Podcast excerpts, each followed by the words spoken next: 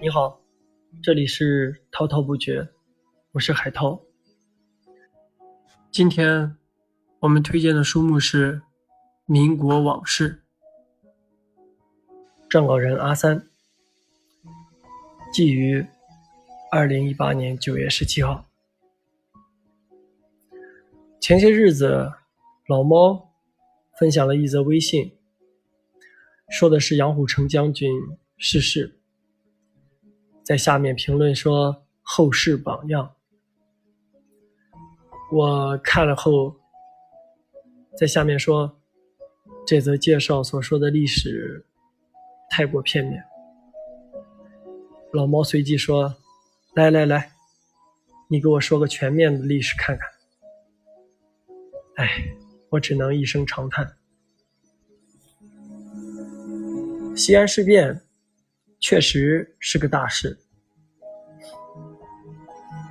放在任何朝代，搞兵谏都是大事。从抗日角度上来说，的确是有积极的意义的。但是，从此事之后，张杨两位将军在中国历史上销声匿迹，难道真的只是因为蒋介石秋后算账？在学过西安事变这个历史事件以后，看过杨虎城将军的西北军被蒋介石架空，失去战斗力，用的方法很简单，美人计。即派出一个人，便把西北军的高级将领搞得矛盾重重，无限内斗。那么问题来了，杨虎城将军是怎样治军的呢？好吧，再说说少帅张学良，我对他的评价真的是很低。感觉他比他那个绿林出身、杀伐果断，并且野心勃勃的老爹差得太远。他爹死时给他留了四十万关东军，装备精良。毕竟他老爹也曾经是号令半个中国的人物，军队战力也是杠杠的。如果张学良拉起抗日大旗，跟日本人干起来，根本不用什么兵谏这种事情。当然了，要求一个喜欢唱歌、跳舞，甚至还吸大烟的花花公子舍掉家底儿，拉下架子来跟日本鬼子血拼到底，这个是有点强人所难的。个人以为。关东军装备再好，战斗力再高，在中国那段时间都不怎么值得称道，也没有什么出色的战绩，品格也是低下。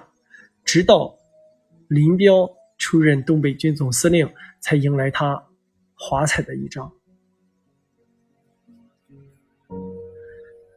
要想全面的了解一个人，从历史的正面了解是远远不够的。正面的历史往往不够精彩，也不会体现时代特点跟人物的复杂性。比如说，张学良的父亲张作霖这个人，军阀混战时期无论如何都是排得上号的人物，从起家到不可一世，到最后的死亡，无奈、抗争、野心、品格，有个人的原因，也有时代的原因。综合起来，无限精彩。当然，吴佩孚、韩复榘等等也是如此。民国时代也是一个大动荡、大一统的时代。比起上面历史上的大动荡、大一统来，它多了思想上的选择跟一统，所以人物风流在时代背景下更加突出。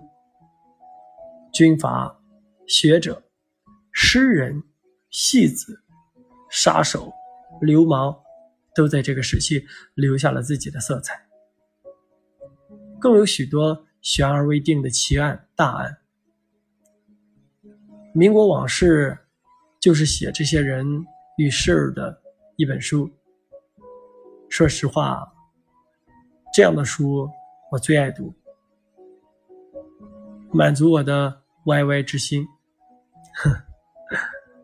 缺点就是这本书的纸质实在是有点差，也不知今日纸贵跟昔日的洛阳纸贵哪个更贵。